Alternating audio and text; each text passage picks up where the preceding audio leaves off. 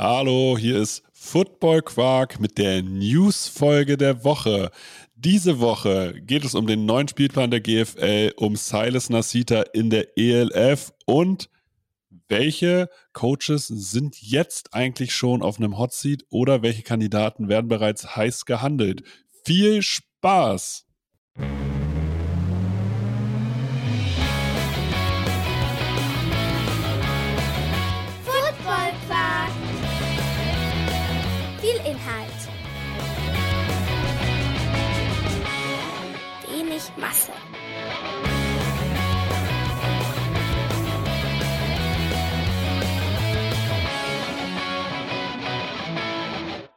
Hallo Philipp. Ja, moin. Hast du gesehen, ich habe das Intro ein bisschen verändert. Habe ich gemerkt, ja. Uns, äh, weil unser Intro ist ja sozusagen mega lang. Also erstmal dieses Vorintro und dann der Jingle. Ähm, und mir wurde mal gesagt, wenn man das so ein bisschen anteasert, also noch mehr anteasert, was denn der äh, Inhalt ist, äh, dann bleiben die Hörer noch länger dran. Ist nicht verkehrt. Ja, und deswegen, Mach wir gucken jetzt so. einfach, genau, wir gucken jetzt einfach mal, wie äh, die Hörer von Football Quark, die Hörenden, richtig, äh, richtig gegendert, von Football Quark äh, das aufnehmen. Also gerne Feedback dazu. Auf jeden Fall. Aber Rückmeldung wie, brauchen wir. Ja, wie geht's dir?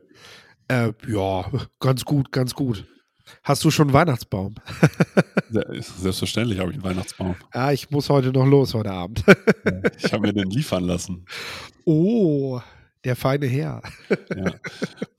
Aber ja, prinzipiell, ich muss ja ganz ehrlich sagen, also hier in, äh, hier in der Region war Schulausfall. Bei Und, auch, ja. äh, und äh, das war ganz witzig, weil äh, es war zwar Schulausfall, aber es waren Plusgrade und die haben alle Angst, gehabt, dass, dass es hier total glatt wird. Aber es waren halt irgendwie plus fünf Grad, deswegen ist hier nichts liegen geblieben und es war auch nichts glatt. Die, einfach, die hatten jetzt einfach einen schulfreien Tag. Nee, es hat sich hier auch relativ in Grenzen gehalten, aber ich glaube, am Anfang war es schon noch ein bisschen, bisschen, bisschen glatt hier. Ja, ja. Ja, das kann, kann natürlich auch daran liegen, ich stehe ja erst auf, wenn es hell wird. Also das ist ja das Problem. Ich Ja, arbeite und- lange, aber fange halt relativ spät an. Und das ist zu dieser Jahreszeit gar nicht mal so früh, wenn du aufstehst, wenn es hell wird. Ja, ja, ja genau. Das äh, muss man da sagen. Aber wir hören uns ja hier gerade schon, es ist 9.33 Uhr am Dienstag. Also für mich, also normalerweise, ich fange nicht vor 10 an zu arbeiten. Ja, also wir hätten auch zwei Stunden früher starten können, von meiner Warte aus, aber gut. Es tut mir leid, es tut mir leid. Ich kriege es einfach nicht hin. Aber ey, wie fühlt man sich jetzt so als äh, eine Woche Football-Quaki? Ja, es macht auf jeden Fall Spaß. Also wir haben letzte Woche ja schon den ersten Podcast über den Draft aufgenommen und das ist viel zu lang. Ähm, wir haben dadurch natürlich dann auch direkt gesagt, ey, müssen wir splitten, müssen wir, müssen wir die zweite Hälfte müssen wir auf jeden Fall diese Woche nochmal besprechen. Da verabreden wir uns morgen früh dann wieder und äh, werden dann natürlich für euch auch die, die zweite Hälfte machen.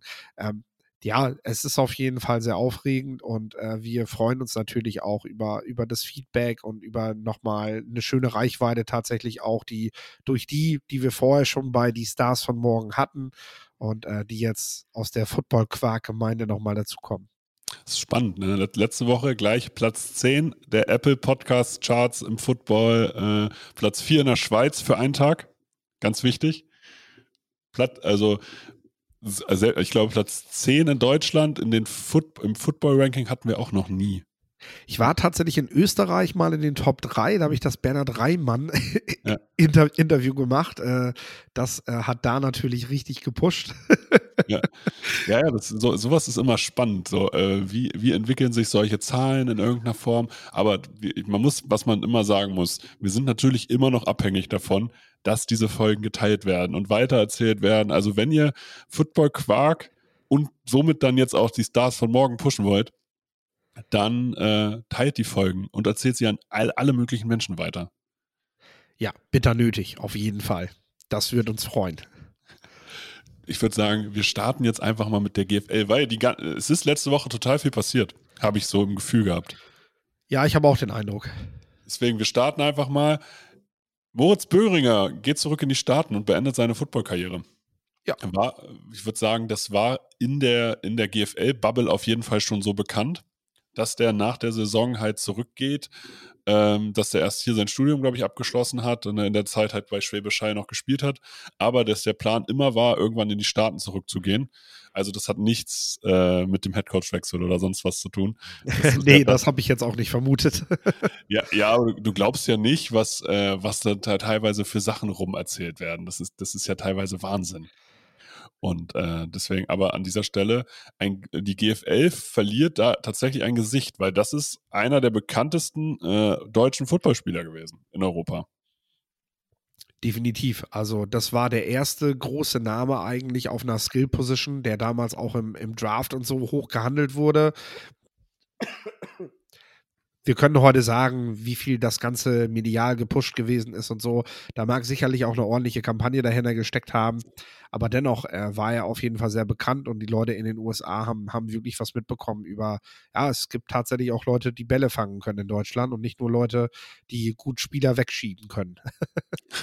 ja, und deswegen, das, und das ist der Impact, den Moritz Böhringer da auch sozusagen in der, im internationalen Ansehen hatte. Und das ist aller Ehren wert. Äh, wahrscheinlich, um sich dann in Amerika wirklich als Spieler durchzusetzen, ist er dann wahrscheinlich wirklich zu ruhig gewesen auch, um sich da wirklich, um da halt dann die Ellbogen wirklich auszufahren.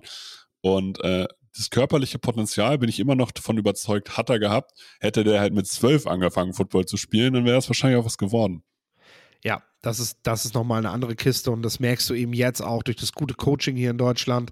Ähm, ich habe ja vor zwei Wochen habe ich ja auch noch mal äh, mit ein paar Leuten gesprochen darüber, dass, äh, dass du im Recruiting gibst zwar immer noch Vorurteile, so was so die, die, die Skillspieler aus Deutschland und aus Europa angeht.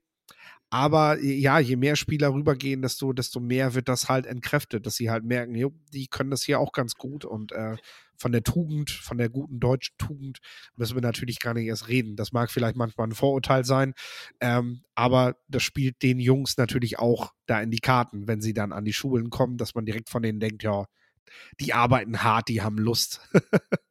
ja, ich, äh, ich kann es dir hier nur aus dem, ähm, aus dem Handball beispielsweise hier in der Region erzählen. Da kann es mal passieren, dass so, so ein Norweger einfach mal ein Training verschläft so, das, pass das passiert sonst. Das passiert äh, sozusagen jemand, der hier zur Schule gegangen ist, nicht. Sag ich jetzt mal. Ja. Nein, aber keine Ahnung. Also ich muss sagen, ich habe nie ein Training verschlafen. So. Nein, das kannst du so auch nicht sagen, aber trotzdem ist es natürlich ein Vorurteil, einfach davon auszugehen, dass der Deutsche immer pünktlich ist und immer, weil es gibt ja auch verschiedene Charaktere und verschiedene Menschen. Auch ich habe einen Job gehabt, wo Leute auch mal verschlafen haben. Äh, auch, ne? Ich finde also ich finde ich find so Stereotypen einfach unfassbar witzig. Also so auch so nationbezogene Stereotypen sind unfassbar witzig. Hier ist das auf jeden Fall von Vorteil, sagen, sagen, sagen wir mal so. Äh, Genau, also und solange genau, und solange man, du weißt, du weißt ja selber, solange etwas über dich erzählt wird, dass das so ist, dann glauben das ja auch 80 Prozent der Menschen erstmal, ohne das zu prüfen. Genau, genau. Aber gleichzeitig hast du auch so eine Bringschuld. Also Maximilian Mang war bei mir im Gespräch und er sagte auch so, ja, ja, du hast aber auch so das Gefühl ab dem ersten Tag so, jeder beguckt dich auch so, wenn du dann doch mal zu spät bist, dann wiegt es bei dir halt noch mal mehr als bei allen anderen nicht, dass ihm das passiert wäre, ne? Das hat er dann auch gleich nochmal betont. Und ähm, ne? die Deutschen machen halt immer noch ein bisschen mehr Training und ja, die mhm. sind halt ein bisschen stiller und ein bisschen reservierter. Die bauen keinen Mist. Und äh, du versuchst aber natürlich auch, dieses Klischee sehr schnell zu erfüllen, obwohl du hier in Deutschland vielleicht gar nicht so gewesen bist, weil du äh, ja. ja, das, das ist vielleicht das Witzige, was man eigentlich will, dass man in Deutschland so, dass das einfach dann zwei Personen sind, die äh, sich auch komplett dann anders verhalten. Ja. Ich merke zum Beispiel, wenn ich selber in den Staaten bin, rede ich sehr viel über Politik. Weil irgendwo ist das auch so ein Vorurteil, dass Deutsche gerne über Politik reden. Ähm, und hier mache ich das aber gar nicht, weil ich das eher lästig finde, mit Freunden damit Zeit zu verschwenden, nur über solche Sachen zu diskutieren, um festzustellen, dass man dann vielleicht doch nicht derselben Meinung ist. Also, ja. um, fest, um festzustellen, dass man die Freundschaft sofort kündigen muss, wenn man hier nicht auf einen Nenner kommt. Solche Freunde habe ich nicht.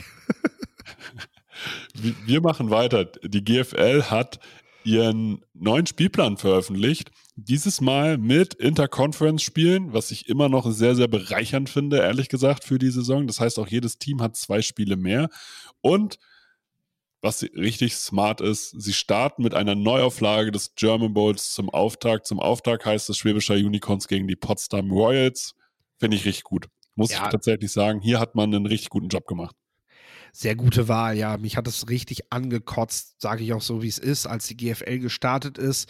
Jo Ulrich war, glaube ich, Co-Kommentator bei Sport 1, ist mittlerweile zwei Jahre her, glaube ich sogar schon.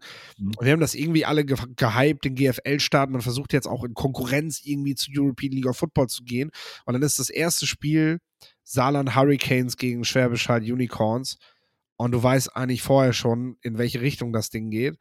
Saarland hat in dem Jahr ja eine überraschend gute Saison eigentlich gehabt, aber äh, trotzdem, trotzdem war von vornherein klar, wie das ausgeht. Und das, da hat Jo halt auch gesagt, so, dann sitzt du hier bei Sport 1 und musst halt irgendwie gucken, dass du das Spiel gut verkaufst. Das ist natürlich ärgerlich, wenn du eigentlich richtig Bock auf einen geilen Saisonstart hast. Aber diesmal, ja, sollen wir den wohl kriegen, wie es aussieht. Ich würde äh, würd gerade sagen, also dieses Spiel, also besser geht es ja quasi nicht. So muss man es tatsächlich ja sagen sagen wir so, die Teams rein aus aus sportlicher Sicht verstehe ich natürlich, dass ein Team erstmal einen soften Einstieg haben möchte und nicht gleich äh, die erste Saisonniederlage kassieren möchte, weil äh, machen wir uns nichts vor, äh, beide, beide Teams sind letztes Jahr ja praktisch durchmarschiert. Das kann jetzt schon mal nicht passieren. Also für einen gibt es auf jeden Fall zum Auftakt jetzt sehr wahrscheinlich direkt einen Dämpfer. Und dann, oder du siehst dann so ein 21-21. Ja, sehr schön, genau. Dann tragen, tragen wir die Eins die ganze Zeit mit durch die Saison. Ja, und das, und das da, und das ist dann immer, dann wundert man sich, wenn man sich Siege und Niederlagen anguckt und hinterher fragt man sich, wie, warum fehlt da ein Spiel? Ach, ach scheiße, die haben einmal unentschieden gespielt. Ja. Sollte auch, das sollte wirklich abgeschafft werden. Das ist etwas, womit ich als Football-Fan wenig anfangen kann, muss ich echt sagen, ja. Ja. Wir kommen, es gibt neue Zuständigkeiten im Verband. Der Verband ist ja jetzt, das Präsidium ist ja jetzt neu gewählt. Und ähm, deswegen mussten, die mussten sich natürlich jetzt auch erstmal finden, die mussten erstmal ganz viel aufarbeiten und sind wahrscheinlich auch immer noch am Aufarbeiten. Ähm, wir lesen hier einfach mal vor, wer denn überhaupt was macht. Der Fuad Merdanovic ist als Präsident vor allem äh, für die Außenbeziehungen des AVDs äh, beschäftigt äh, und widmet sich äh, auch den Kontakten zum DOSB. Der Markus Würtele als Vizepräsident kümmert sich um die Haushaltsplanung und Überwachung des Etats des Bundesverbandes. Der Andreas Kegelmann betreut den Bereich des Leistungssports im Verband. Der Sebastian Berndt ist der Ansprechpartner für Flag Football, was man auch nicht unterschätzen darf, weil das ist der Teil, der olympisch wird. Äh, und der Marcel Krohn wird sich äh, um das Schiedsrichterwesen zu, äh, küm kümmern und um die juristischen Angelegenheiten des, äh, des Verbands. Und wir wissen beide, auch das kann eine wichtige und eine spannende äh, Personalie werden, was die äh, juristischen Verantwortlichkeiten angeht. Weil ja, ich glaube, so ganz ist der Wechsel da noch nicht in trockenen Tüchern. Da darf man, da darf man natürlich nicht drüber sprechen. Also auch die werden den Teufel tun und uns da öffentliche äh, Statements zu abgeben, weil man muss ja auch bei sowas immer äh, sagen, ja, sind wahrscheinlich offene Verfahren. Ne? Also das, das kann halt auch richtig hart gegen die verwendet werden. Deswegen kann ich das absolut nachvollziehen, dass man sich da nicht angreifbar machen möchte. Da hältst du natürlich den Mund und ganz ehrlich, was da rauskommt, kann eigentlich auch immer nur ein schlechtes Licht auf den Verband werfen. Also du bist natürlich auch bemüht darum, das Ansehen nach außen, auch für Sponsoren und Geldgeber, die, die, die zukünftig dann so in die GFL noch dazu kommen. Äh, du bist natürlich bemüht darum, das Ansehen zu wahren und äh, da dann zu gucken, dass das nicht alles, ja, dass diese, dass diese dreckige Wäsche nicht draußen gewaschen wird, ne? sondern dass man das schön zu Hause macht. Ähm, ist, denke ich, auch nicht verkehrt an der Stelle. Äh, ja, ist noch eine ganze Menge zu gehen und mit dem Flag Football äh, sagst du ja schon einen wichtigen Punkt. Also gleichbedeutend damit, dass es eine olympische Sportart wird, äh, sollte ja auch die Sportförderung nochmal ganz anders aufgestellt werden. Ähm, in der Regel ist, ist, es ja so, dass, dass die olympischen Sportarten alle gefördert werden über das Bundesinnenministerium. Ja. Und das wiederum könnte dem Football halt nochmal einen gehörigen Schub geben. Ich glaube, der wird momentan momentan gibt man natürlich viel dem Football durch, durch die Auftritte im Fernsehen und so weiter, diesen, diesen Hype. Aber ich glaube, das würde vor allem strukturell nochmal äh, ganz, ganz viel bringen. Ähm, für, für die kleinen Vereine dann auch, dass es eine richtige Sportförderung gibt. Und wenn man das gut macht, weil wir wissen alle, Flag Football wird wahrscheinlich nicht olympisch bleiben, wenn es mhm. danach wieder, wieder, ähm, also wenn es danach nicht in den Staaten stattfindet. Ähm, daher ist es wichtig, sich so zu präsentieren und das Ganze so, so strukturiert zu zeigen, dass ähm, der Staat halt weiterhin eine Sportförderung macht. Ähm, auch wenn man sich da kurzweilig mal verabschiedet wieder. Ja, aber wir hoffen jetzt einfach auch, die NFL pusht ja Flag Football in so großen Maßen, dass wir jetzt einfach mal hoffen, dass das durchgehend passiert. Hoffnung ist da, ja. Ich bin doch realistisch. Ja, und man muss ja auch, auch was Sportförderung angeht, ähm, das Thema Sportsoldaten ist ja dann auch einfach spannend, dass man wirklich ja dadurch auch Profis schafft. Also, dann kommen wir dazu, das deutsche Flag-Damenteam ist im Trainingslager in Israel. Finde ich einfach als, als erstmal als Statement schon mal ziemlich cool. Ja, da bleiben wir ja bei den, bei den Flag-Footballern. Äh, sie hatten ja in München schon medial einen sehr großen Auftritt, sag ich mal, als sie in der Halbzeitpause gespielt haben. Ähm, und äh, ja, machen das jetzt auch weiter. Also es ist auf jeden Fall, was man auch über Social Media mitbekommt, sehr interessant, wie sie sich gerade, wie sie dieses Team gerade auch vermarkten und präsentieren. Und ja, wie man merkt, so, hey, Flag Football soll ankommen bei den Leuten und das macht man auf Social Media gerade gar nicht schlecht, um den Leuten das näher zu bringen. Dann haben die New Yorker Lions ihren ersten Import veröffentlicht. Matt Soldner wechselt von den Pforzheim Wild Dogs zu den New Yorker Lions. Matt Sold, äh, Soldner, ich finde es witzig, jeder, der, also, weil es wird ja Importen immer äh, vorgehalten, dass sie Söldner sind und wenn man dann auch noch so heißt, dann ist das schon ziemlich lustig. Äh, ist wohl so ein All-Around-Athlet.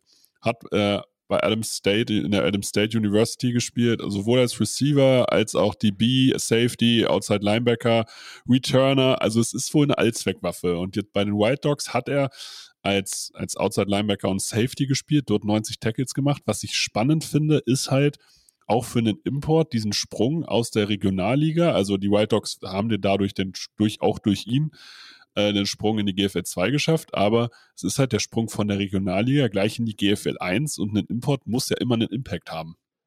Also es, es klingt natürlich immer schöner, wenn man einen Import irgendwo aus einer D1 hat, aber wir haben das jetzt in den letzten Jahren bei den Lions häufiger gesehen, dass sie jetzt bei was Importe angeht, eher die sichere Variante nehmen von, von, Importen, die halt schon mal in Deutschland oder in Europa insgesamt schon mal da waren. Was ist deine Meinung dazu?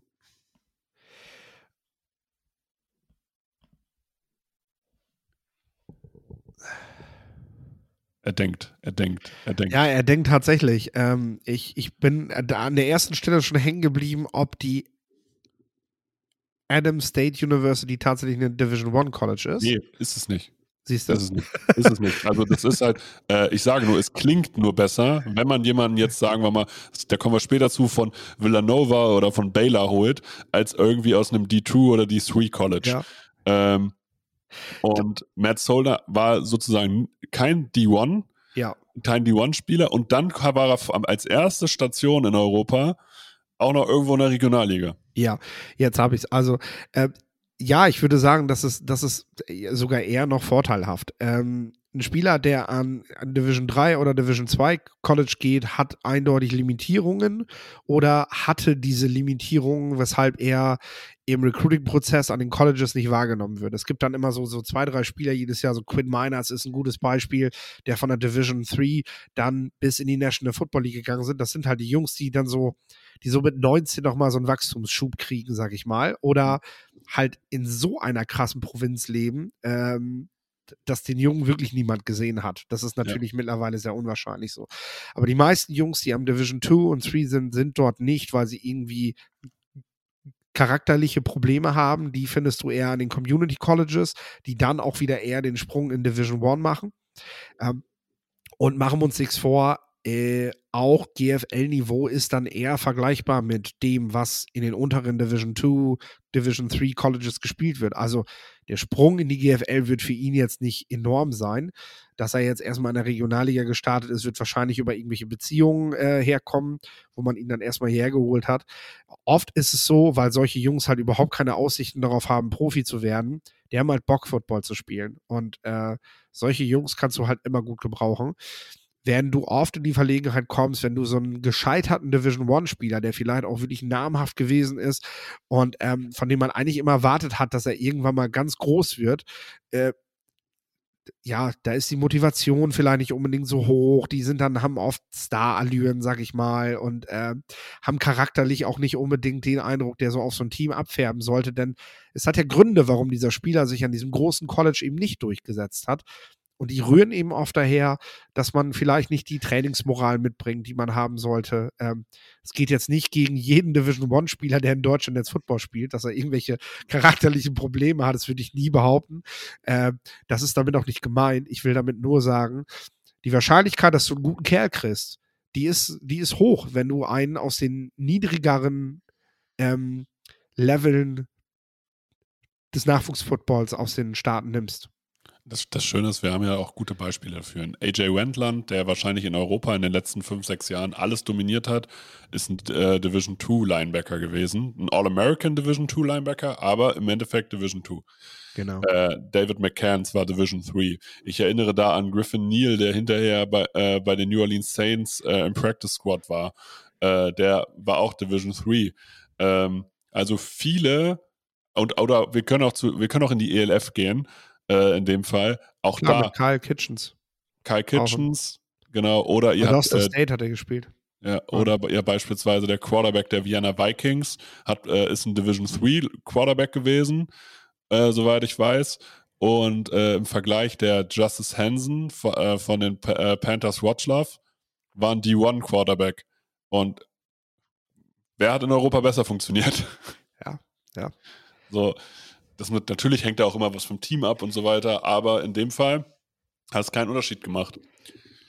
Also das, äh, Dave, äh, Dave Likens hat das halt immer gesagt, die, die GFL oder auch Football in Europa hat, das hat ihre eigenen Gesetze. Hier, hier performen die Two und die Three Spieler halt wie, als wären sie die One Spieler und umgekehrt. Und was man auch immer noch dazu sagen muss, der T2 oder die Three Spieler, der ist den Workload gewohnt. Das heißt, der ist gewohnt, ein Team anzuführen. Der ist gewohnt, äh, 10 Catches im, am Spiel machen zu müssen, 15 Tackles machen zu müssen.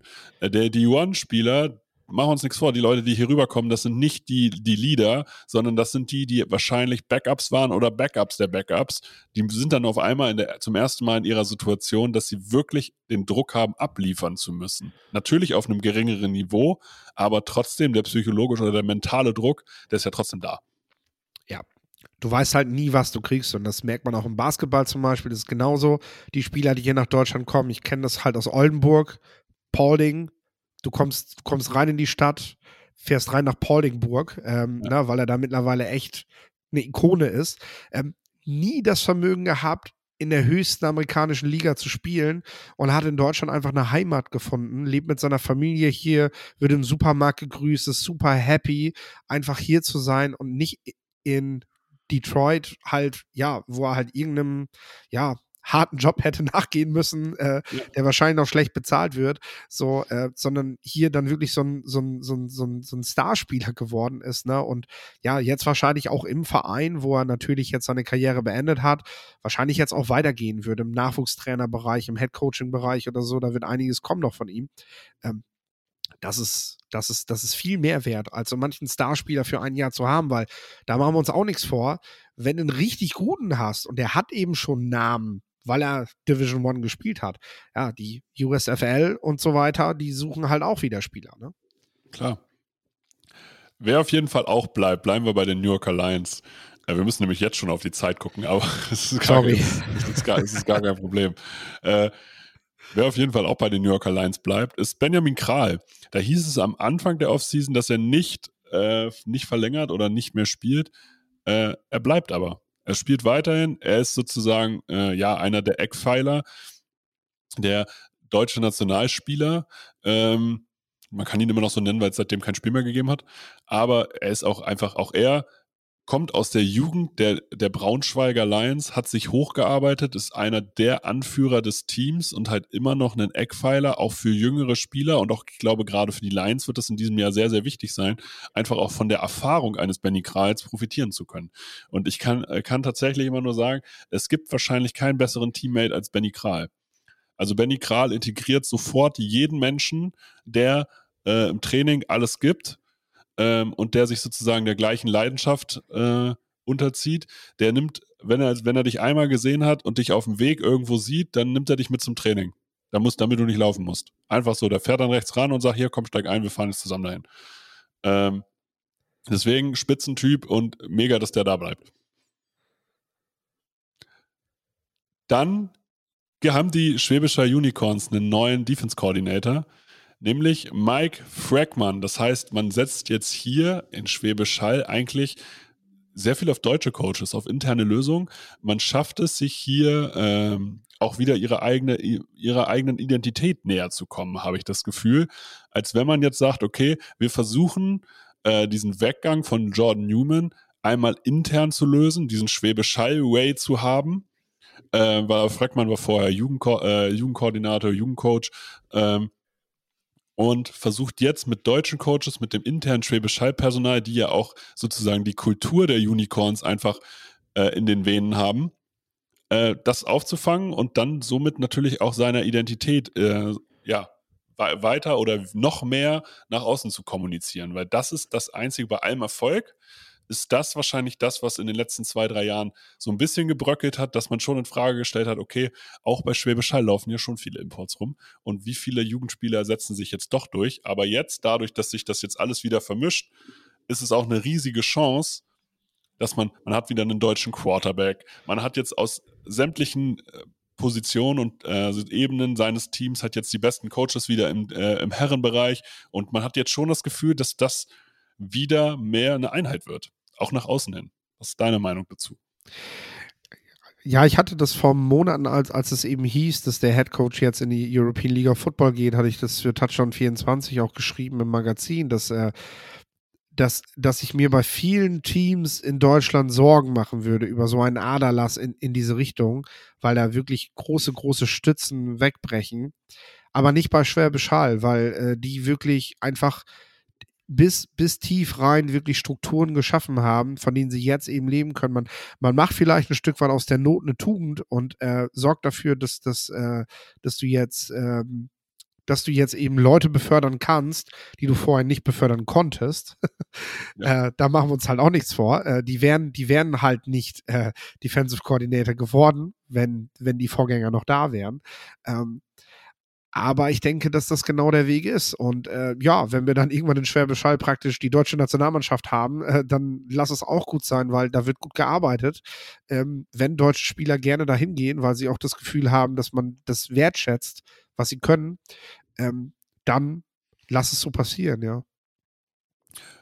Dann kommen wir zu den Kiel Baltic Hurricanes. Die haben ihren Quarterback verpflichtet und das ist quasi ein alter Bekannter. Aber äh, in Kiel war es ja letzte Saison so, dass die, glaube ich, drei oder vier unterschiedliche Quarterbacks hatten und einer, der da mal für zwei Wochen ausgeholfen hat, der Kanadier Caleb Scott, der ist jetzt als fester Quarterback für die nächste Saison eingeplant, weil er hat sofort menschlich und spielerisch einen super Eindruck gemacht.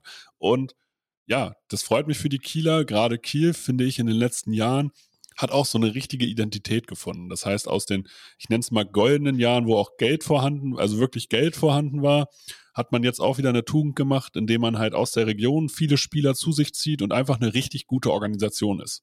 Mit gut gecoacht, mit gutem Coaching, mit einer guten Teamkultur. Also man hat da das Gefühl, dass sie auch füreinander brennen und auch hier mit einer richtig guten Öffentlichkeitsarbeit. Ich glaube, die Kiel Baltic Hurricanes ist das einzige GFL-Team mit einem TikTok-Account. Aber sie brauchen unbedingt ein Tribünendach. Ich habe mir da mal so den Hintern nass regnen lassen. Alto Belli. Absolut, aber da arbeiten die bestimmt dran. So wie wir an, seit 20 Jahren an ihren Gästetoiletten arbeiten. Ja, es, äh, ja, also es war, war schon echt hart. das war's mit der GFL. Kommen wir zur European League of Football. Die European League of Football hat diese Woche veröffentlicht, dass sie fürs Spiel in Duisburg schon 10.000 Karten äh, verkauft haben. Natürlich, wir wissen alle, der, der gelernte Football-Quark-Hörer weiß, äh, verkaufte Karten, European League of Football Finale, da war doch was. Sie haben jetzt anscheinend schon mehr Karten verkauft, als letztes Jahr in Klagenfurt waren. Das würden zumindest böse Zungen behaupten, denn eigentlich war die Zahl ja höher. So, also, die eigentliche, die erste Zahl, die veröffentlicht war, war nicht höher. Die wurde ja dann komischerweise irgendwie geändert. Aber ja. Äh, man hat also einfach festgestellt, glaube ich, dass dieser Standort Klagenfurt vielleicht nicht perfekt gewählt war und Duisburg ist natürlich besser zu erreichen. Natürlich muss man sich auch vor Augen führen, da sind wahrscheinlich auch ein paar Sponsorentickets jetzt schon sozusagen abgerechnet, wo halt Sponsoren halt einfach ihr Ticketkontingent schon äh, da haben. Das nimmt man bei solchen verkauften Tickets auch immer mit. Das ist ganz normal. Ne?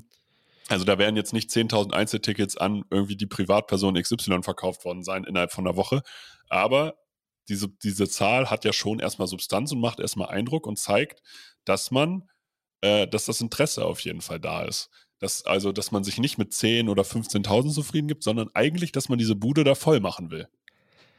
Das wollte ich gerade sagen. Also trotzdem hat man ja Karten an Sponsoren bereits bekommen. Also es ist ja auch nicht so, dass das, dass, äh, dass, das auch äh, so durchläuft, ja. dass man auf jeden Fall Karten an Sponsoren gibt. In Klagenfurt was, war das Interesse tatsächlich auch da nicht sonderlich hoch. Äh, auch da habe ich es auf der Pressetribüne gesehen und, und äh, auch im Drumherum, dass viele, selbst Österreicher, sagten, was wollen wir hier? Ähm, du warst so weit weg. Ich bin selber da gewesen. Ich bin über, über zwei Umstiege dahin geflogen, weil es einen anderen Weg nicht gab. Äh, ich bin, bin äh, dann abends nach dem Spiel in der Stadt Klagenfurt gewesen und durfte in meinem Hotelzimmer noch Football gucken, weil es einfach keine einzige Kneipe gab, die noch geöffnet hatte, weil im erzkonservativen Klagenfurt einfach sonntags um 19 Uhr die, ja, die Bordsteine hochklappen, wenn du so willst. Ähm, ja. Also ganz, ganz schlechte Wahl wird man natürlich gemacht haben, weil es da auch äh, einen Hintergrund mit dem Sponsor gab. Aber jetzt einfach wieder so diese, diese sichere Bank zu wählen, in einer bevölkerungsstarken Region in Deutschland, in einer Region, wo eine große Footballbegeisterung herrscht, einen Spielort zu wählen, ja, zahlt sich halt jetzt schon direkt aus. Siehst du sofort. Ja, definitiv. Also da werden auf, also ich gehe mal jetzt schon davon aus, die 30.000 werden sie knacken. Ich glaube, dann geht mehr. Ich glaube, da ist irgendwo ja. Schluss, ne? Duis Duisburg, ja, also bin ich mir jetzt tatsächlich nicht ganz sicher, aber irgendwie äh, 25, 30.000 sind auf jeden Fall drin. Müsst, ja. Man müsste jetzt mal gucken, wie groß dieses Stadion ist. Können ja mal Stadionkapazität, das kann man ja hier direkt mal im Podcast machen. Ähm, das ist ja die Schau ins Land, die hat 31.500. Also, wenn man die voll kriegen würde, wäre stark. Das wäre schon ein Statement. Das wäre schon ein Statement. Aber wenn es knapp drunter ist, ist es auf jeden Fall auch ein neuer Rekord in Deutschland. Ja, ich meine, also 20.000 hatten, hatte ja der German Bowl als auch der äh, ELF Bowl, im, also der ELF Bowl im ersten Jahr und der German Bowl 2019 hatten ja auch 20, 22.000 so in dem Dreh. Ja. Und also da sollte es ja auf jeden Fall wieder hingehen. Also da, da muss man halt Mittel und Wege finden. Dann wurden die Conferences veröffentlicht und was, was auch da den Menschen aufgefallen ist, die Istanbul Rams sind nicht mehr dabei. Es gibt drei Conferences, so können wir es schon mal, so können wir es starten, aber diesmal ohne die Rams. Und wenn man sich gerade die, ich glaube, es ist die Central Conference, wenn ich mich nicht täusche, die mit Barcelona anguckt, dann merkt man auch hier, Barcelona hat einfach ganz, ganz, äh, einen ganz komischen Weg. Also es ist, Barcelona ist einfach so ein bisschen weit weg vom Schuss gerade. Ja, wir haben ja letzte, letzte Woche schon drüber gesprochen, dass, äh, dass das ein Problem ist. Und ähm, ich, ich, ich glaube aber schon, dass sie, dass zumindest die ELF jetzt mit Barcelona rechnet, weil diese Bekanntgabe von die Rams sind nicht dabei und wir veröffentlichen jetzt die Conferences, die war halt in so einem Gleichklang, dass du damit rechnen musst, dass die European League of Football gesagt okay, was jetzt? Trefft eine Entscheidung, seid ihr dabei, seid ihr nicht dabei, kriegt ihr das hin? Jetzt ist Deadline, weil wir müssen jetzt langsam mal für die Saison planen. Wir müssen Dauerkarten verkaufen und und und. Ne? Es muss jetzt losgehen, dass wir den Schedule veröffentlichen. Also ich vermute, dass das die Deadline war für die Rams. Die haben sie gerissen. Barcelona hat sie gehalten, weil die tauchen da jetzt auf. Und ich glaube nicht, dass die Liga Bock hat, sowas jetzt alles zu veröffentlichen, um dann Spielplan etc. alles wieder in ein paar Wochen neu planen zu müssen. Also vermute, dass das ein Zeichen dafür ist, dass man es irgendwie, wie man es auch immer finanziert kriegt, hinbekommen hat, ähm, dass Barcelona dieses Jahr auf jeden Fall irgendwie noch in der ELF mitspielt. Ähm, aber ja, sie sind, sie sind da echt vom Schuss. Also, aber es gilt halt für alle Teams. Du hast im Zentrum hast du jetzt eigentlich eine wunderschöne Liga. Von Paris bis Breslau, von äh, Mailand bis Hamburg. Äh, ja. ne, da kann vielleicht noch was Skandinavisches dazukommen. Dann hast du, hast du, ja, im Kern von Europa eine sehr zentrale Liga, die und dann London, natürlich auch in vielen Ländern dabei ist. Ja, ja London, gut, da ist die Anfahrt aber alles. schon wieder schlechter, ne? London, also so Amsterdam gebe ich. Ja. London ist dann, ja gut, du hast den Tunnel, aber das ist dann schon wieder eine andere Herausforderung, sage ich mal, ne? Ja, klar. Aber ich finde, also man, man merkt es halt, also selbst der, der, der Amateur, der einfach nur drauf guckt, der sieht halt, ah, das ist hier vom Schuss, das ist schwieriger, glaube ich, darzustellen. Und wenn man, also wenn man den Gerüchten traut, haben ja auch die Vienna Vikings, die ja den Bowl gewonnen haben, die mussten erstmal 300.000 ausgleichen. Also die, auch die haben kein Plus gemacht. Und die haben das Ding gewonnen. Jo, das kostet halt Geld, ne? Also einfach, um hier mal ein Verständnis dafür zu schaffen. Das Produkt mega gut, aber es rechnet sich halt noch nicht. Ähm, also das Produkt, es ist ja, es ist ja gut. Das muss man mal ganz, das ist, es ist ja einfach, muss man ja auch mal neidlos anerkennen. Ähm, aber es rechnet sich halt noch an keiner Stelle und da muss, da muss man halt dann jetzt hinkommen. Ja, es ist die erste äh, professionelle Liga, die, ähm, die es geschafft hat, ähm, abgesehen von der NFL Europe, sag ich mal, die aber, mhm. die aber ja eindeutig ein Mutterschiff hatte, ähm, ja. was sehr finanzstark war, äh, die sich wirklich durchsetzt. Also das haben USFL, XFL und alle diese Projekte, die es in den USA gab, bisher nicht geschafft. Und wir müssen abwarten, ob sie das diesmal mit ihren Ligastarts hinkriegen. Die ELF geht in ihr drittes Jahr. Das kann man auf jeden Fall schon mal definitiv sagen. Ob mit 17 oder 16 Mannschaften wird man sehen, aber definitiv werden sie in die Liga gehen. Und was von der Kommunikationskultur ist es bei denen halt immer so, wenn die eine schlechte Nachricht veröffentlichen müssen, kommt immer eine halbe Stunde später gleich das, irgendein Highlight. Als die German Knights abgemeldet wurden, war eine halbe Stunde später, aber wir haben die Leipzig Kings. Ja, wahrscheinlich hat man deswegen auch das Logo und den Namen von Paris noch nicht veröffentlicht. Das hält man noch zurück, falls Barcelona in den Sack haut. Ja, irgendwie so. irgendwie so. Also da muss, also das ist auch gar nicht so verkehrt. Was eine richtig tolle, äh, auch ein Highlight ist. Also ich finde es ein Highlight. Die Helvetic Guards haben Silas Nasita verpflichtet. Der, der, Typ ist eine GFL oder eine europäische Football-Legende. Das kann man schon mal sagen. Der hat in Marburg in Frankfurt gespielt, hat äh, war einen unglaublich gut, war, war Baylor, also auch einem D1, also das ist ein D1 Running Back oder Defensive Back, Receiver, alles Mögliche, äh, zwischenzeitlich auch Quarterback, ähm, der auch einfach ein guter Charakter ist, aber, also und sich hier in Europa durchgesetzt hat. Was natürlich auch spannend ist, der sitzt halt auf einem YouTube-Kanal mit 130.000 Abonnenten. Also auch das, was Öffentlichkeitswahrnehmung angeht, äh, ist der natürlich immer eine interessante Verpflichtung einfach, weil er darüber natürlich auch wieder Leute erreicht. Man muss, ich habe auch mit Leuten aus Marburg gesprochen, wenn man sich den Kerl holt, bei aller sportlicher Qualität, ähm, man, man kauft so ein bisschen dieses Publicity-Ding halt mit. Ne? Also ähm, der macht halt seine YouTube-Videos dabei. Der ist halt da, der hat dann vielleicht eine, beim Einlaufen noch eine GoPro in der Hand, äh, aufgrund seiner ja, Darstellungsform. Und das kann natürlich auch Teammates richtig auf den Sack gehen. Das muss man auch sagen. Manche feiern das, man, manche sagen aber auch, da habe ich gar keinen Bock drauf. Das, diese mögliche Unruhe kauft man sich dazu. Aber so von der, vom Marketing-Aspekt ist das eine mega Verpflichtung. Gerade für einen neuen, für einen neuen Standort. Also man merkt auf jeden Fall ein paar Dinge. Einmal, ähm, Norm Chow hat auf jeden Fall seinen Sohnemann irgendwo mit im Gepäck, der sich im Social Media Bereich auch ganz gut auskennt, weil ich glaube nicht, dass Norm da ein Händchen für hat. ich durfte, durfte ihn jetzt kennenlernen und äh, er ist, er ist ein sagenhafter Coach. Also du hörst ihm super gerne zu, der hat super viel Erfahrung und wirklich blickt ja auf 50 Jahre Head Coaching Erfahrung und äh, Co-Trainer Erfahrung zurück. Riesig kann deshalb auch mit solchen Charakteren umgehen. Also der wird, der wird solche Kandidaten sicherlich schon gehabt haben. Der hat mit Ryan Leaf gearbeitet, der sich nicht lange in der National Football League gehalten hat, äh, zum Beispiel, wenn ich das richtig im Kopf mhm. habe. Ähm, der hat der hat äh, Carson Palmer, Philip Rivers als Quarterbacks gehabt, die er sehr schätzt. Äh, ich glaube, dass der auf jeden Fall mit solchen Charakteren kann. Und gleichzeitig hält man Wort, weil die Helvetic wollen Football in der Schweiz populärer machen und die wollen wirklich competitive sein. Die wollen hier nicht nur ein bisschen mitspielen. Ähm, ne?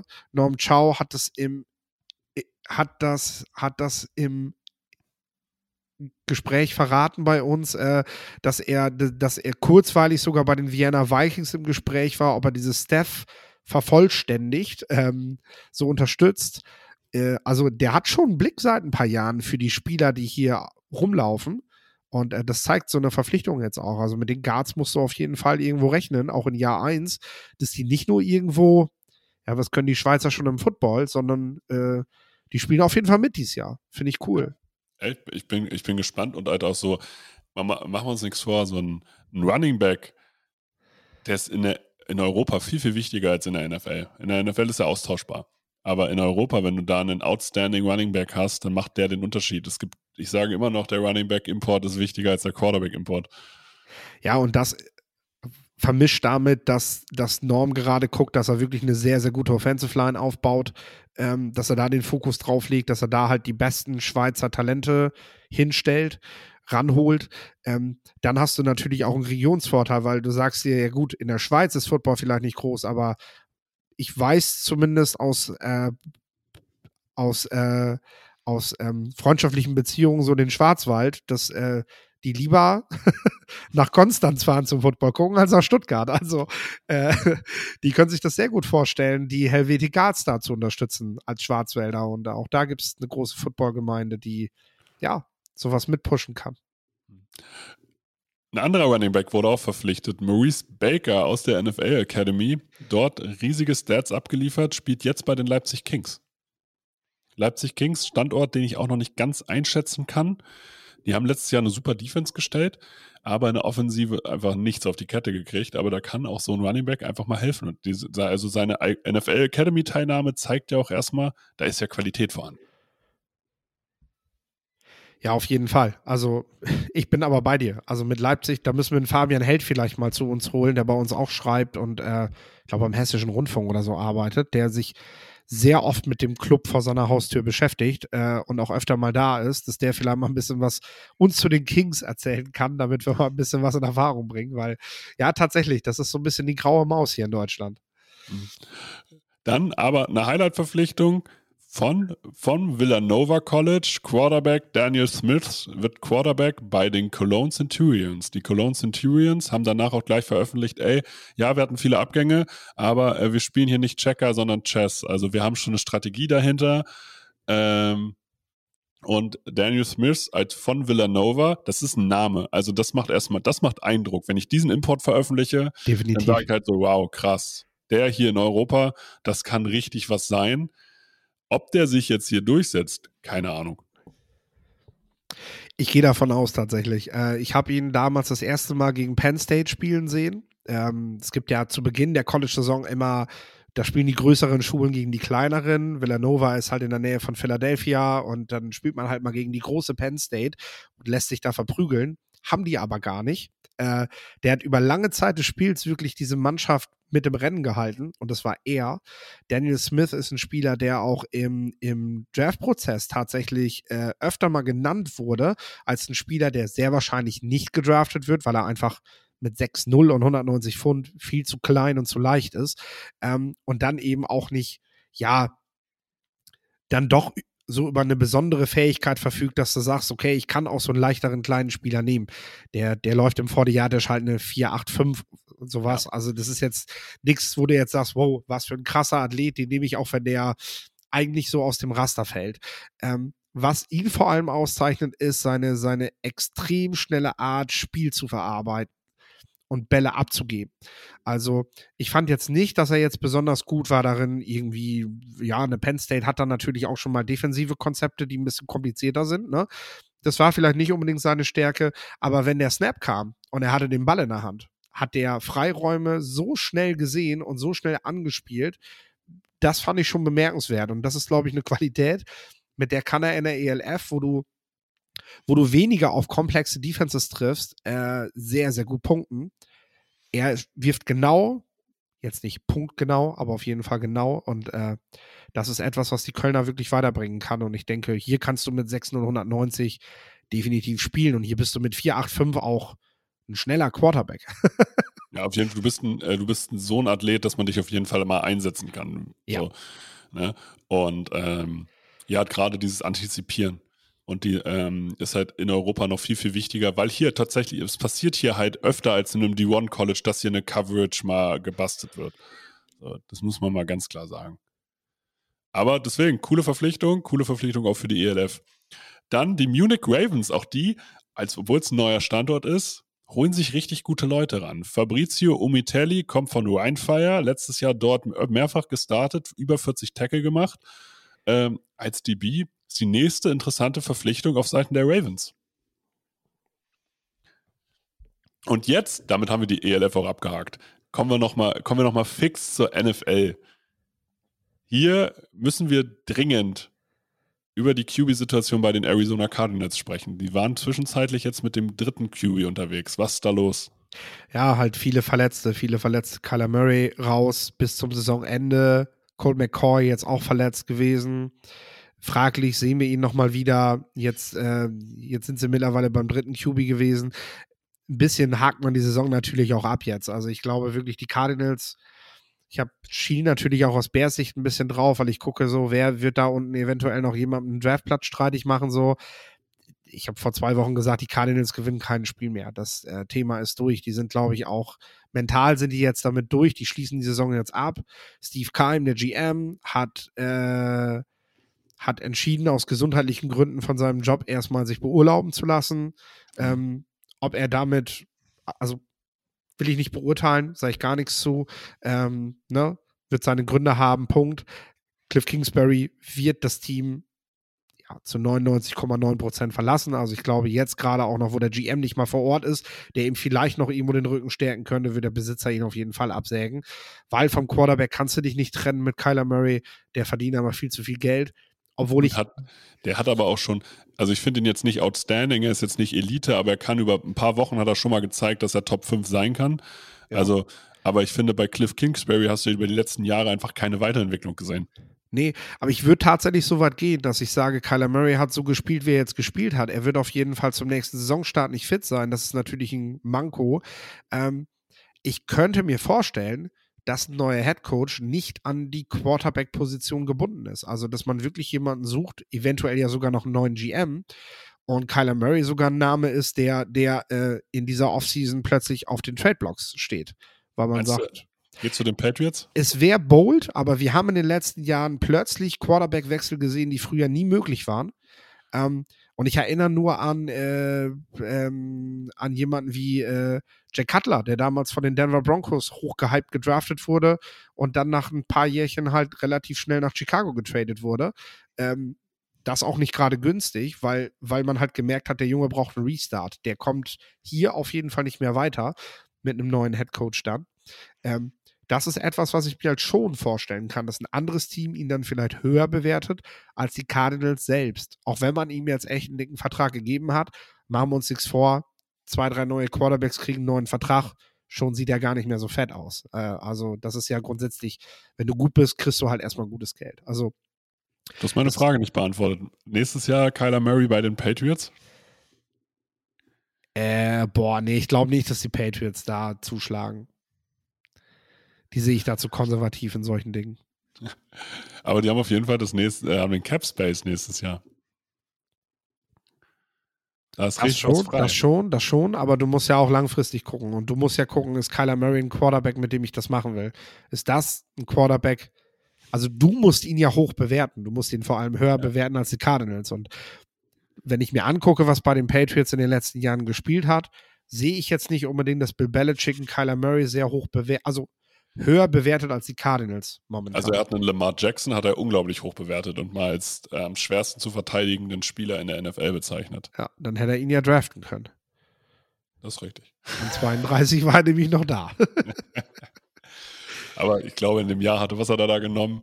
Sony Michel und Isaiah Wynn oder so. Jetzt, also, also Isaiah Wynn ist okay, aber ein Running Back, naja, brauchen wir nicht drüber reden. Das war schwierig. Es haben fünf Teams die Playoff-Ticket, das Playoff-Ticket gelöst. Welches Team hat dich davon am meisten überrascht? Welches Team mich davon am meisten überrascht hat, in dieser Woche das Playoff-Ticket zu lösen? Ehrlich gesagt haben wir letzte Woche die Spiele alle durchgetippt und nach unseren Tipps haben wir eigentlich alle durchgewunken. Ja. Ähm, bis auf, ich glaube, bei San Francisco war ich, war ich eher bei Seattle. Ähm, da haben die 49ers das jetzt gepackt und das ist halt, ich sag mal so, das ist auf jeden Fall ein Riesenplus. Sie haben viele Verletzungen und sie sind jetzt praktisch durch. Äh, ihnen kann die Division niemand mehr nehmen. Nach vorne geht aber auch nichts mehr, um irgendwie noch eine spielfreie Woche rauszuholen. Die können jetzt eigentlich die letzten drei Saisonspiele ein bisschen ruhiger angehen lassen und äh, Wunden lecken, wenn man so gerne will. Also, dass, äh, dass sie halt sich wirklich erstmal wieder ein bisschen, bisschen für die Playoffs rüsten können. Ähm, das würde ich vielleicht sagen. Und das ist vielleicht dann auch die größte Überraschung weil ich habe es Brock Purdy mal wieder nicht zugetraut. Aber der macht einen guten Job. Also im Prinzip. Ja. Ja, das Also- Ding ist, das ist halt so ein bisschen die Krux, wenn du halt viel College-Tape und, und, und dich, dich viel mit Draftklassen beschäftigst, dann hast du natürlich auch ein Urteil über so einen Quarterback. Und ich sag mal, Brock Purdy hat jetzt gute Spiele gehabt. Wer sich mit Brock Purdy früher nie beschäftigt hat, sagt jetzt, boah, ist ein geiler Quarterback, der macht ja einen super Job. Ich habe mich jahrelang mit dem beschäftigt und ich sage natürlich jetzt erstmal, ich fand ihn nicht gut und wegen drei Spielen gehe ich ja jetzt von meinem Urteil nicht runter. Also, das ist halt, aber er macht, normal. man muss, ja auch, man muss ja auch die Umstände sehen. Ne? ja, Also, natürlich. der hat eine gute O-Line vor sich, der hat Christian McCaffrey, der hat George Kittle. So. Das ist schon mal einfacher, als wenn du das alles nicht hast. Als wenn du, keine Ahnung, Zach Wilson in seinem ersten Jahr bist. Definitiv, definitiv. Und Shanahan macht natürlich auch ein sehr interessantes Play-Calling, wie er George Kittle da freigeschemt hat, zum Beispiel sensationell bei dem Touchdown.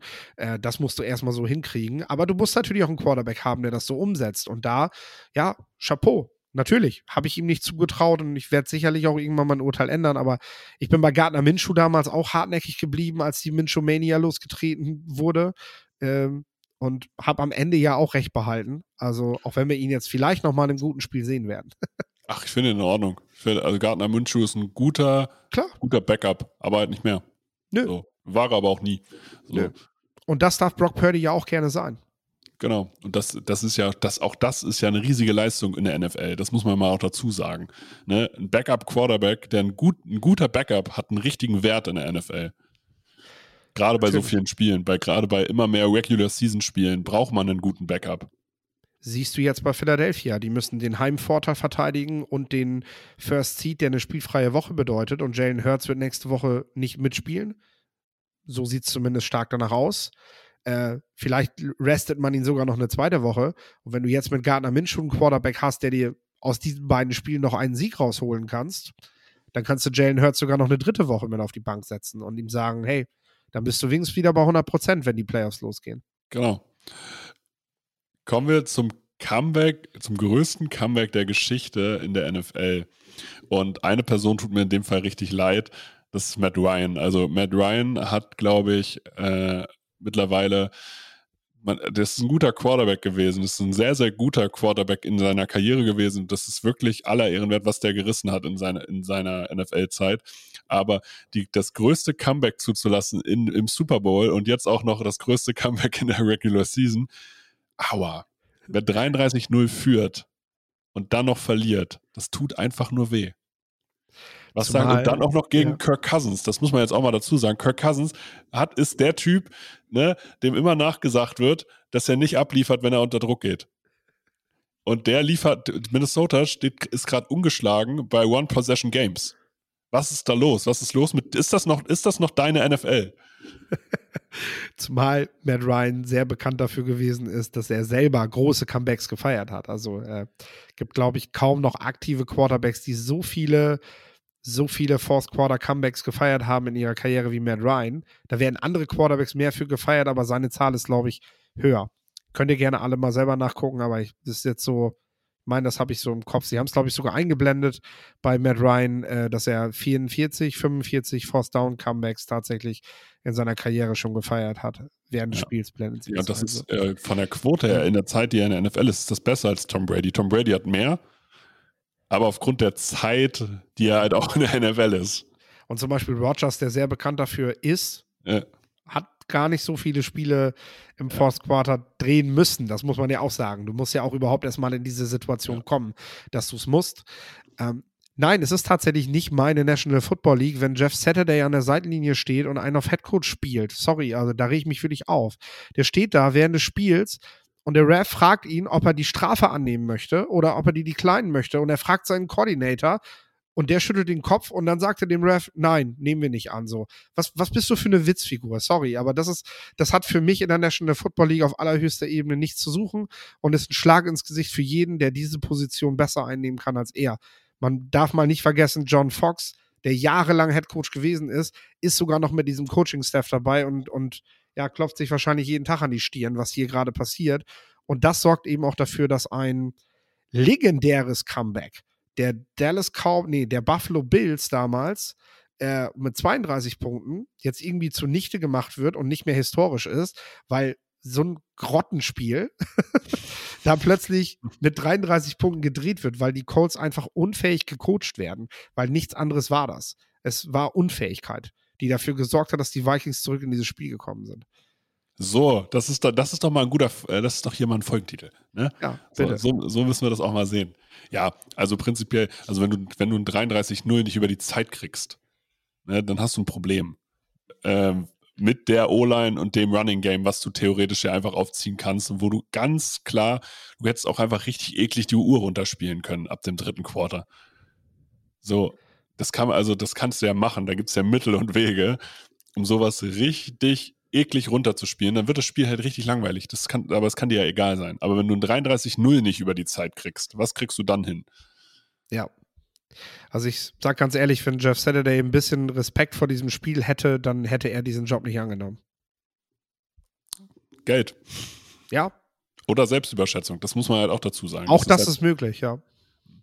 Dann, was sagst du zum, ich sag mal, also ich bin ja Patriots-Fan, deswegen ist es für mich nicht das schönste Ende eines Spiels, aber für jeden anderen wahrscheinlich.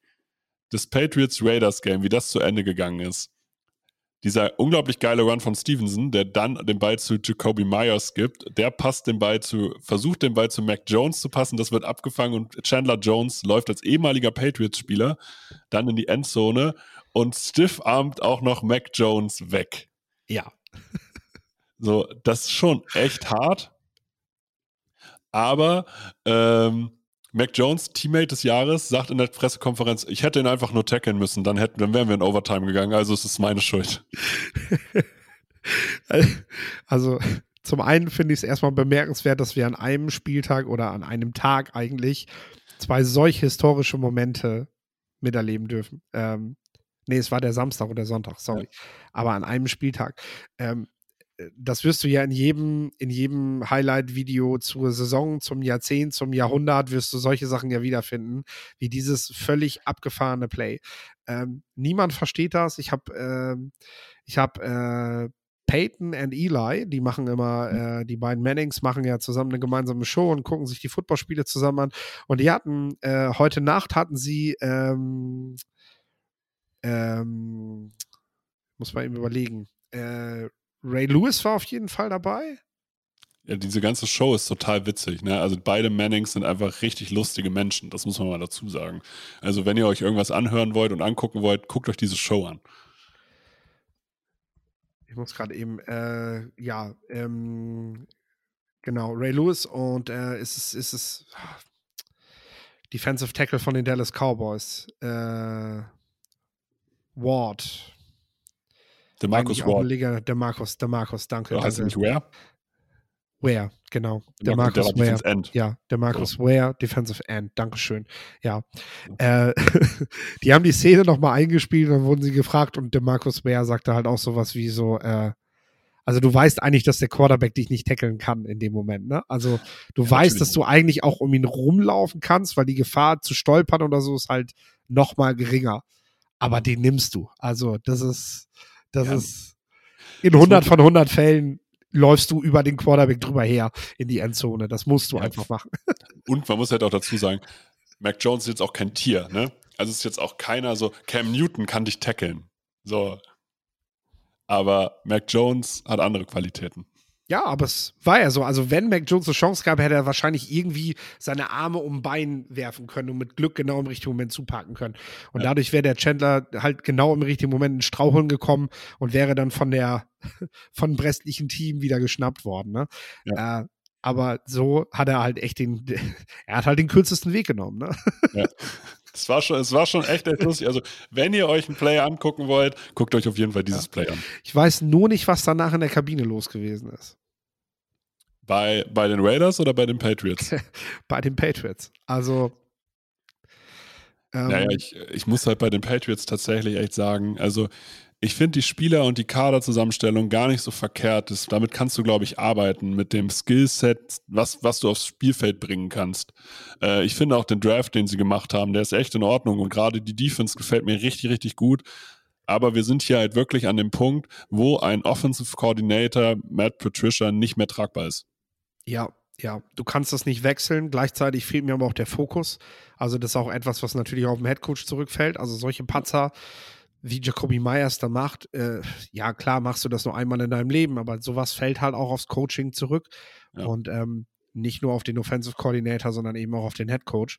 Äh, unter Bill Belichick, also dass solche, dass so ein Lapsus passiert, traut man halt eher einem anderen Team zu, ohne jetzt irgendwie ja. ein Team spontan zu haben. Aber ein Team von Bill Belichick gecoacht mit so einem Bock, eher das Gegenteil wäre, glaube ich, eher der Fall gewesen, dass sie diejenigen sind, die aus so einem Manöver plötzlich noch einen Sieg holen. Das wäre ja. eigentlich ein Patriot Way gewesen, so, ne? Aber äh, da muss man sich, glaube ich, auch mal hinterfragen, so wie, wo, wo, wo ist Belichick eigentlich gerade in seiner Philosophie, dass er überhaupt diesen Fehler auch zum Saisonbeginn gegangen ist. Also, äh, ich sage ja, ähm, den kann er jetzt nicht korrigieren während der Saison. Du kannst nicht vier Wochen vor Schluss einen Koordinator wechseln und sagen, so, jetzt verändern wir mal das Playcalling und dann ist alles gut. So, das funktioniert so nicht. Wenn du in der Saison, ja. vor der Saison so eine Entscheidung triffst, dann gehst du sie. Aber dass er überhaupt diese Fehlentscheidung getroffen hat, äh, da muss Belichick sich halt auch echt hin hinterfragen, was bei seinen Denkprozessen gerade, gerade, also was bei diesem Denkprozess eine Rolle gespielt hat falsche Verbundenheit zu Coaches, äh, die er halt schätzt, die er unbedingt im Kader haben wollte. Auch das kann ihm ja tatsächlich die Augen verblendet haben davor, was eigentlich sachlich richtig gewesen wäre. Klar, und das, das muss man auf jeden Fall hinterfragen, aber machen wir uns nichts vor. Nächstes Jahr wird dann ein anderer OC stehen. Bill O'Brien. und da, da, bin ich, da bin ich aber tatsächlich auch gespannt. Kann er als Koordinator, als Koordinator war, das ist nicht, war der nie verkehrt. Der war halt nur, weil wir haben halt alle diese Texans äh, Bild von ja. ihm als GM und Head Coach. Da war das halt gerade als GM eine Katastrophe. Aber vorher hat er einen Grund, warum er in diese Position gekommen ist. Ja, natürlich. Also wahrscheinlich die beste Wahl, die die, die, die Patriots kriegen können, zumal Mac Jones mit ihm ja auch schon gearbeitet hat. Ja. Gibt es andere Kandidaten? Das ist für mich jetzt auch gerade der Übergang. Welche anderen Trainerkandidaten werden im Moment heiß gehandelt? Wer ist der nächste Trainer auf einem Headcoach-Posten. Ja, ich glaube, wir, wir machen da mal ein kurzes Name-Dropping, um jetzt auch den Rahmen nicht zu sprengen, weil wir sicherlich an der Stelle nochmal darüber sprechen werden, wenn es dazu kommt. Äh, wir haben immer die üblichen Coordinators, die momentan sehr erfolgreich sind, mit Leslie Frazier von den Buffalo Bills. Dann haben wir die beiden Coordinator der Philadelphia Eagles, Shane Steichen und Jonathan Gannon. Äh, Demico Ryans, der letztes Jahr schon Name gewesen ist als Defensive Coordinator der 49ers, bereits nach einem Jahr. Letztes Jahr jemand gewesen, der eingeladen wurde. Dieses Jahr werden die 49ers wahrscheinlich echt schwer haben, ihn zu halten. Mhm. Interessant finde ich, auch letztes Jahr bereits ein Name gewesen, der viele überrascht hat. Inside Linebackers Coach Jared Mayo, Mayo von den New England Patriots. Der ist aber auch Playcaller, das darf man nicht unterschätzen. Ja, er macht echt viel. Und also hat sich auch wirklich einen großen, großen, großen Ruf geschaffen. Viele kennen Ryans und Mayo ja noch als Spieler. Ja. Denke ich, äh, da sind wir jetzt gar nicht bei den, bei den, also da kann man sogar fast in die, in, kann man sogar fast so in die Run-Bubble gucken, glaube ich. Äh, Leute, die da erst dazugekommen sind, denen die Namen fast noch was sagen. Ja, und dann hast du natürlich, äh, und das ist vielleicht sogar noch erfolgsversprechender, Namen, die an sich als Coaches recht erfolgreich gewesen sind, ähm, momentan aber eben keinen Job haben oder momentan vakant sind. Frank Reich von den Colts, momentan keinen Job. Viele hat es überrascht, dass er den Job verloren hat. Viele haben es an anderen Entscheidungen festgemacht. Ähm, sicherlich jemand, der schnell wieder unterkommen wird. Ja. Ähm, ja, dann zweifellos Sean Payton. Der, darf man nicht vergessen, hat aber noch Vertrag bei den New Orleans Saints. Da muss also tatsächlich ein Trade-Paket geschnürt werden wenn du Sean Payton von den Saints loseisen willst. Nun ist es natürlich so, naja, die Saints wissen, Sean Payton wird für sie nicht mehr coachen. Also sie werden ihm jetzt auch keine Steine in den Weg legen, aber ein bisschen was werden sie schon fordern. Also es wird zumindest einen, einen symbolischen Trade wird es auf jeden Fall geben mit, mit einem Team. Weil sonst schafft man ja einen Präzedenzfall, dass jeder Trainer praktisch jederzeit wechseln kann, weil äh, Sean Payton dann einfach mal ein Jahr pausiert und dann irgendwo anders hingeht. Äh, und Jim Harbaugh wird sicherlich ein Name sein, der wieder aufkommt, der jetzt seit ein paar Jahren in Michigan einen hervorragenden Job macht, wieder in den Playoffs ist. Ähm, vorher bei den 49ers Head Coach gewesen ist, dort auch eigentlich erfolgreich dann ja den Posten verlassen hat an die Colleges. Ähm, bei Jim Harbaugh muss man aber auf jeden Fall eins bedenken, was auf Sean Payton wahrscheinlich auch zutrifft wenn du solche Trainer holst, dann, dann holst du auch fast den GM gleich mit. Also dann äh, hast du Kandidaten, die, die, die wachsen nicht in ihrer Aufgabe, sondern die stehen dort und sagen halt gleich, wo es lang geht. Und äh, dann muss man halt schon nochmal gucken, so, wo, wo steckt deren Philosophie? Passt das zu dem, welchen Weg wir eigentlich gehen wollen? Aber ich denke, das sind so erstmal die größeren Namen, äh, die wir auf jeden Fall auf den meisten Zetteln haben werden. Ja, und ich glaube, wir machen da auch mal dann in der Offseason auch eine gesonderte Folge zu, wo man dann halt auch wirklich aktiv drüber sprechen kann, wer ist denn gerade ähm, ähm, ja wirklich relevant. Wir, zum Beispiel der Offensive Coordinator der Tampa Bay Buccaneers, Leftridge, war ja immer ein Name, aber es hat, man merkt ja jetzt gerade auch beispielsweise, es hat einen Grund, warum der keine, äh, keinen Job gekriegt hat. Ähm, weil anscheinend hat er doch eher noch von Brady profitiert in irgendeiner Form äh, oder von seinem Head Coach profitiert. Ähm, also er selber als Koordinator hat anscheinend auch bei den, bei den Interviews dann einfach keinen guten Job gemacht. Zum Beispiel, genau, genau. Und ähm, ja, wir machen das auf jeden Fall. Am 9. Januar haben wir erstmal den Black Monday. Da werden einige Leute, Cliff Kingsbury haben wir gerade schon genannt, sehr wahrscheinlich ihren Job verlieren. Vielleicht nicht so viele wie in den letzten Jahren, weil wir hatten die letzten zwei Jahre wirklich viele, viele Trainerwechsel. So langsam, ja, müssen die Jungs sich halt dann erstmal auch wieder beweisen dürfen, bevor sie gleich ja. wieder einen neuen Job kriegen. Äh, sicherlich wird auch die ein oder andere so Überraschung dabei sein, eben weil ein Name wie Sean Payton auch auf dem Markt ist, der einfach Begehrlichkeiten weckt. Ähm, ja, und dann im Nachgang nach dem 9. Januar werden wir uns, denke ich, erstmal über die Entlassung und dann vor allem eine Woche später wahrscheinlich über die Kandidaten unterhalten, wer dann, wer dann jetzt ja. so dabei ist, ohne jetzt mal so die Run-Order vor, vorzugeben. Aber doch, doch, doch, das kann schon so passen. Deswegen, ich würde sagen, das war die Newsfolge der Woche. Doch wieder eine, über, über eine Stunde, über eine Stunde Material. Es war mir ein Blumenpflücken. Ähm, ich freue mich, wenn euch diese Folgen gefallen lasst uns ein Like auf sämtlichen Social Media Kanälen da. Wir müssen die jetzt irgendwann nochmal umstellen, aber lasst uns trotzdem schon mal ein Like da. Teilt auf jeden Fall aktiv die Folgen. Teilt einfach aktiv die Folgen, verlinkt uns darauf. Äh, verlinkt Philipp, den Draftnote bei Twitter gerne auch einfach die ganze Zeit. Ähm, ja, ich freue mich schon auf die kommende Woche. An dieser Stelle das letzte Wort hast du, Philipp. Vielen Dank und frohe Weihnachten, falls wir uns nicht mehr hören.